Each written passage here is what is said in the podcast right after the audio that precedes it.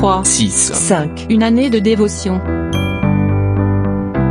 Certaines prières ressemblent à ceci.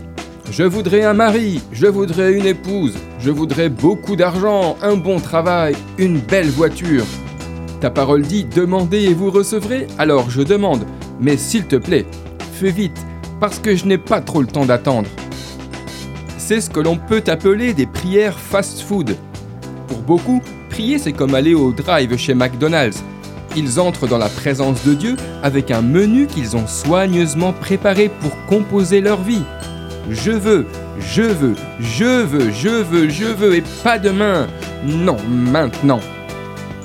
Sachons tout d'abord nous adresser à Dieu avec respect, en n'oubliant jamais qu'il est le Créateur, qu'il a un plan pour nos vies et qu'il n'est surtout pas un distributeur automatique obligé de répondre à toutes nos demandes.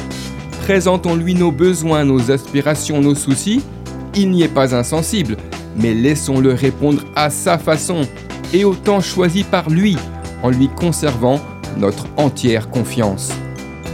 Il est maître des temps et des circonstances. Si nos prières correspondent à sa volonté pour nos vies, soyons assurés qu'il y répondra au mieux de nos intérêts. Son timing est toujours parfait.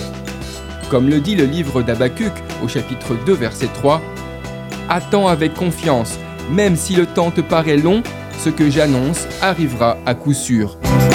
D'après le livre 3, 6, 5. Une année de dévotion de Yanis Gauthier.